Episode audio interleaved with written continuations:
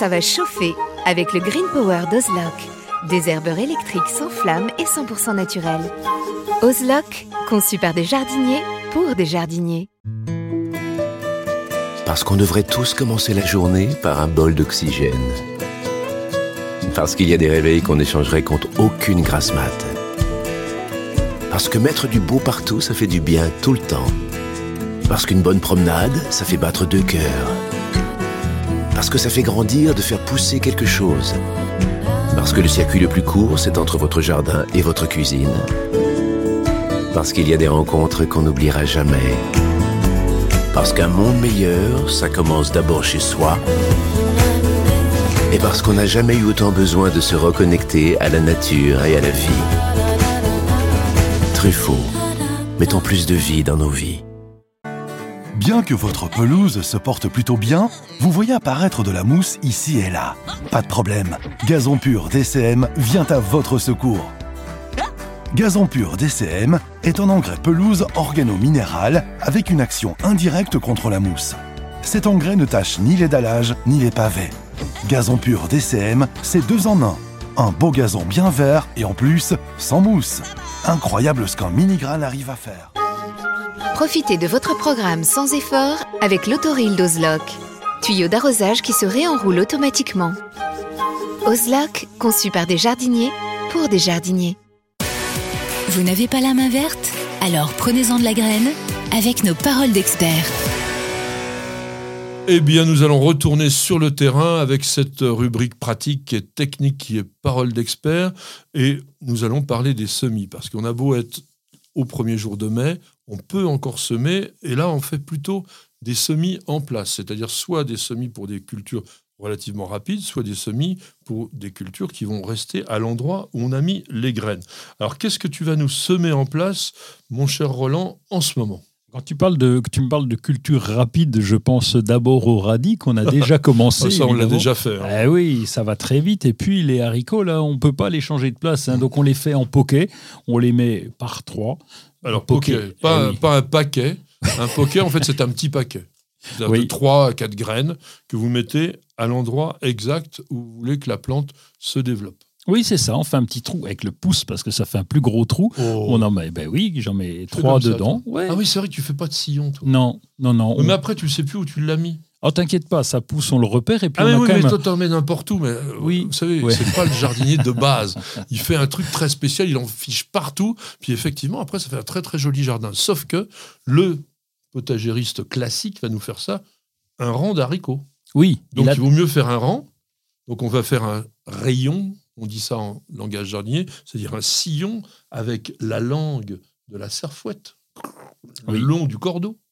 Et à ce moment-là, le poquet, on va le disposer à l'écartement idéal, c'est-à-dire environ 50 cm pour les haricots. Oui, c'est bien, oui. voilà. Et puis, donc, on a tout de suite l'endroit où va se développer la plante. C'est économique au niveau des graines plutôt que de faire un rang. Oui, c'est économique, c'est pratique. Tu vas tasser après. N'oubliez pas quand même de recouvrir. Il hein. faut reboucher avec ta petite langue. Là, il faut bien reboucher, retasser et ça va pousser. Alors, n'oubliez pas quand même les rames. Euh, les rames, donc, euh, on a, nous sommes allés au préalable aller couper des branches de noisetier pour faire de jolies rames sur les haricots à rames. on cultive des haricots nains.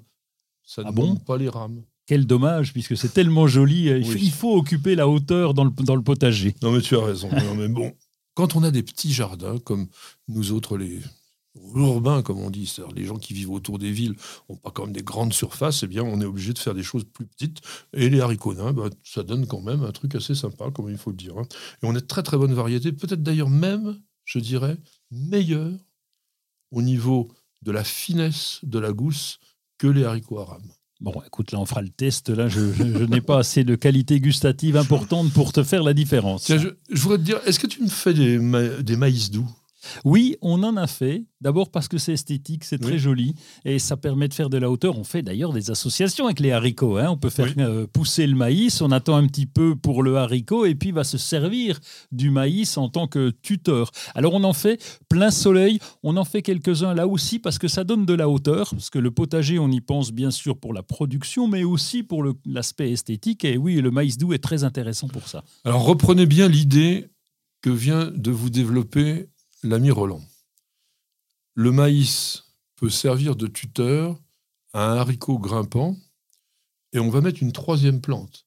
Oui, on peut mettre des courges, c'est nos fameuses trois sœurs, pour ceux qui connaissent. On met le mille pas aussi, ça s'appelle comme ça. C'est une technique ancestrale qui vient de l'Amérique centrale. Et quand je dis ancestrale, ça a plus de mille ans. Et c'est vraiment aujourd'hui quelque chose de devenu très moderne, puisque là, c'est vraiment une association intéressante. Alors, donc, les courges Oui, des, des potimarrons en général, parce que ça va bien. Et on va, là aussi, on va faire un semis en place, parce que là, on va pouvoir, pour les potimarrons, pareil, notre poquet, quelques graines. Et l'avantage, c'est que notre potimarron va couvrir le sol, puisque les deux, là, ils grimpent. Et donc là, on va couvrir le sol, ça va nous faire finalement. Alors, est-ce que je peux appeler ça un paillage végétal? Oui, bien sûr. Pratiquement. Hein, c'est un paillage végétal qui va couvrir le sol, qui va garder l'humidité et puis, pendant que le potimarron se développe euh, euh, sur le sol, les deux autres grimpent. Et donc, tout va bien. Tout le monde s'entend bien. Et puis en plus, une fois que vous aurez récolté tout ce petit monde-là, vous aurez juste à broyer toute la végétation qui n'a pas été utilisée pour la consommation et ça retourne à la terre. Et ça, c'est ce que fait notre ami Vincent au potager Colbert à Molévrier. Alors, au niveau aussi des semis en place, on va faire tout ce qui est carottes, choux. Ça, c'est du, du, très classique, mais le persil. Quel est ton secret pour le persil Le persil, alors euh, je te disais une précédente émission qu'il faut jamais planter le persil parce que ça porte malheur, paraît-il. pourquoi, je ne sais pas. Mais euh, donc, donc, on repique pas le persil, c'est ça que tu veux dire? Oui, c'est ça, on repique pas le persil. Mais moi, je le repique, hein, donc ça va, tout va bien. Hein. je, vais, je, vais très bien. Par contre, les graines, on les laisse tremper un petit peu dans l'eau parce que elles ont des difficultés à germer les bougresses, et donc euh, il faut les laisser un petit peu tremper, d'abord dans de l'eau tiède, ensuite l'eau, elle revient à température ambiante, bien sûr, mais 24 heures dans l'eau, de façon à ce, qui, à ce que là, bah, tu vas m'expliquer pourquoi. Mais en tout cas, ça marche mieux quand on les laisse euh, un petit peu dans l'eau. En fait, il faut ramollir le tégument. Le tégument, c'est l'enveloppe de la graine qui est très très dure sur le persil. J'ai un petit conseil à vous donner sur le persil. Évitez de toucher directement les graines avec les mains. Il y a des tas de gens qui ne réussissent jamais le semis de persil parce que je pense, alors j'ai pas une explication assurée, mais je crois par expérience que c'est ça, qu'ils ont des sécrétions de leur peau qui est négative, entre guillemets, ou néfaste à la germination du persil. Donc, vous mettez les graines du sachet directement dans l'eau. Et après, vous les mettez dans un petit semoir, par exemple, et vous allez les répartir. Alors, on n'en fait pas des rangs. Hein. Le, le, persil, ça marche très très bien sur des petites zones comme ça aussi, entre les cultures, ou même, pourquoi pas, en pot si vous êtes dans un jardin plutôt, rural, euh, pardon, plutôt urbain. Alors, au niveau des fleurs, et ça terminera un petit peu cette rubrique, vous avez énormément de fleurs qui se sèment en place actuellement. Les bleuets, les immortels, les centaurés, les chrysanthèmes à carène, les clarkia, les cosmos. Alors ça, mettez des cosmos. Les nigelles, c'est magnifique aussi. Les pavots de Californie, les soucis. Donc, pourquoi pas même d'ailleurs les mélanger pour vous faire déjà une sorte de petit massif sauvage. Et ça, ce sont des plantes que l'on sème en place. Et mon idée, c'est souvent d'en mettre dans les endroits où il n'y a rien. Par exemple, vous avez un massif avec des arbustes et puis il n'y a rien au milieu, et eh ben vous allez semer là des graines en place tout autour, vous griffez un peu, vous arrosez, et le tour est joué.